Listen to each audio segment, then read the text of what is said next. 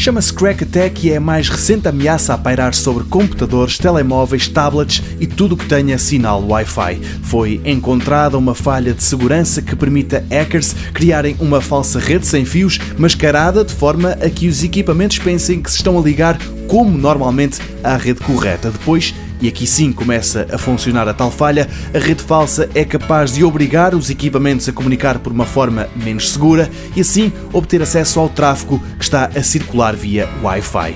Números de cartões de crédito, palavras passe e a que sites pertencem, fica tudo à mostra. E a vulnerabilidade afeta quase todos: computadores com Windows, Linux, macOS, telemóveis com Android no entanto, e aparentemente quem tem o Windows 10 em dia tem menos com que se preocupar. Pouco depois de ter sido revelada a falha de segurança, a Microsoft anunciou que, da sua parte, o assunto já estava tratado.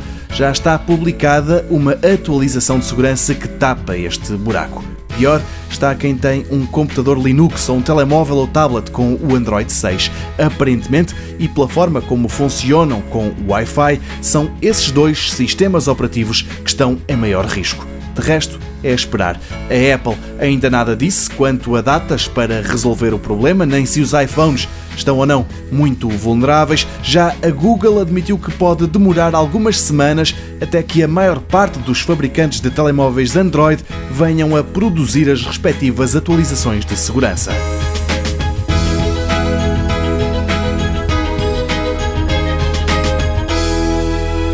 Mundo Digital patrocinado pela Lisbon Game Conference e Isqueté.